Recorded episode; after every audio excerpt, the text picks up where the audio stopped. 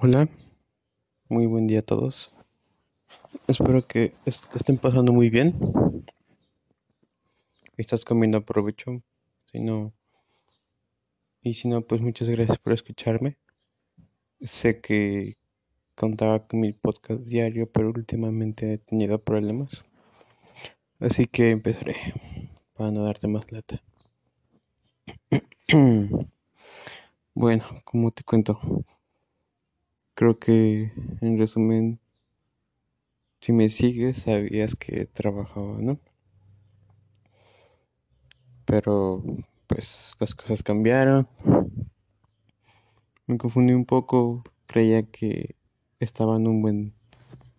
Fue una entrevista y creí que ese trabajo era tal vez no el indicado, pero lo correcto y darme una mejor calidad de vida, aparentemente, pero igual el miedo trabajo llega a un punto en que, como un punto de quiebre, podría decirse, en que ya no soportaba más eh, los horarios, las labores, los tratos, así que renuncié realmente. Renuncié por dos cosas, por el maltrato, muchas exigencias, ya saben cómo es vivir aquí en México. Y la paga no era nada buena, ni siquiera era el salario mínimo, entonces no sé si me entiendas, pero bueno. Y me confié un poco, ¿no? Sobre este nuevo trabajo. Creía que iba a ser el correcto, pero no fue así. Y pues actualmente estoy desempleado. Pero ánimo. no me estoy dando por vencido, claro que no. Estoy en busca de un nuevo trabajo. Tal vez me lleve un tiempo, pero estoy este no voy a desperdiciar mi día mis días aquí. Estoy haciendo mi tesis actualmente y viene una forma de generar dinero, ¿no? Que no es malo, está muy bien. Siento que no me quiero perder, no me quiero desesperar y menos por esta situación. Pero déjame contarte algo. Tal vez lo has vivido, tal vez no. Fui, fui víctima y, y también presencié un asalto en el transporte público. Y este. Y este. No quiero explicar tantos detalles, realmente fue muy rápido el, el robo, el asalto. Por suerte estoy bien, solo me quitaron cosas materiales. Y así que fue un proceso muy difícil porque ya ven la desesperación en que te quiten tus cosas, tus cosas, perdón. Entonces no, no sabes qué hacer, ¿no? Te desespera. Traté de contactar un teléfono, comunicarme con alguien, pero en la misma desesperación no, no recordaba el número. Sé que es un absurdo, no sé si te ha pasado solo a mí, pero como que se te olvida los números, se te olvida todo por ese momento de estrés y de pánico, podría decirse, porque sí, no lo niego, me espanté un poco, pero igual lleno con mucho coraje y odio, ¿no? Pero bueno, todos los que viven en México saben que, que esto pasa y muy seguido y va a seguir porque la seguridad no, no le importa al gobierno, ¿no? Y si sí, pues adelante, dime, dime si sí hace algo, pero pues por lo visto yo no veo que haga algo. Y claro, estos días también he pasado un poco estresado pensando porque actualmente tengo cuatro familiares con con COVID. Entonces me pongo en un lugar o en una situación en la que em, soy más consciente aún. Y ahorita actualmente me he estado haciendo pruebas de COVID. he salido negativo, gracias a Dios. Pero igual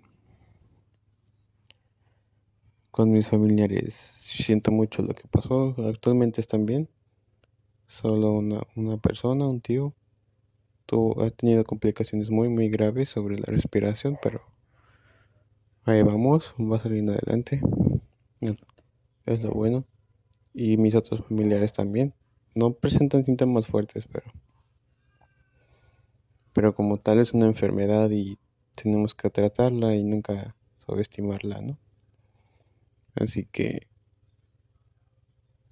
si tú estás con un familiar con COVID o lamentablemente falleció, quiero decirte que estoy contigo. Entiendo tu dolor, tu preocupación, tu estrés, tu, tu angustia, tu, o sea, todo. Realmente te entiendo, no sabes qué hacer porque ni siquiera con dinero puedes lograr pues curarlo, ¿no?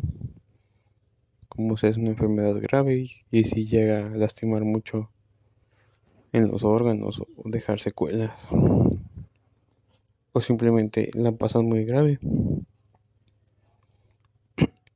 Pero quiero decirte que estoy contigo y te entiendo. Entiendo si la tienes mal o bien es normal, somos seres humanos, pero no importa cómo reacciones, yo te apoyo y estoy contigo. Te mando un fuerte abrazo. Pero sí, estos, estas semanas es lo que he estado viviendo, pasando, presenciando. y sobre todo en esas situaciones, no seas grosero o te desquites con las personas que amas, porque ese es un error muy grande, el cual he vivido. Entonces me arrepiento mucho. La verdad sí. Y solo te pido que no lo hagas. Porque porque es es que como te digo, nunca sabes cuándo vas a ver a esa persona que amas o tu familia. Y créeme que lo que menos quieres es pelear o irte con un mal rato, ¿no?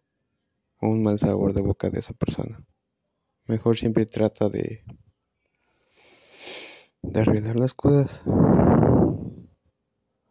Porque con los problemas de México, con la pandemia, nunca se sabe pues cuándo vas a ver a esa persona. Si es el último día, su última plática, así que trata de siempre convivir lo más que puedas, ser lo más feliz que puedas con las personas. Trata de, sé que suena un poco extraño, pero trata de disfrutar el día como si fuera el último. A ese grado, y más ahorita. Y creo que como consejo deberías hacer eso siempre estar con las personas que amas, preguntarles qué tienen, ayudarlos en sus problemas, en sus miedos.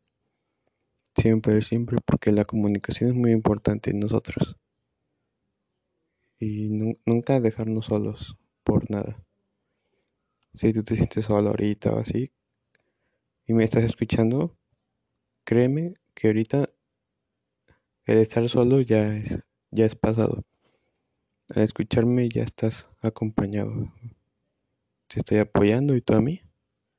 Aquí estamos, todos apoyándonos. No estamos solos, todos aquí estamos unidos. Así que estas son las cosas que he pasado. Y en lo personal creo que sí son cosas muy fuertes para mí son cosas muy fuertes para mí, como decía, así que... Pero ante todo aquí seguimos adelante, ¿no? Hay que seguir adelante, tener fe. No te voy a decir que le eches ganas porque a mí nunca más ha servido que me digan eso. Así que no te diré eso.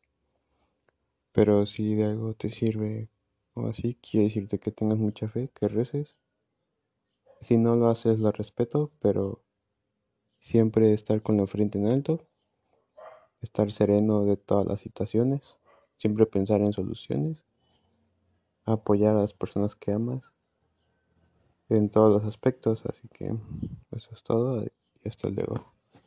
Gracias.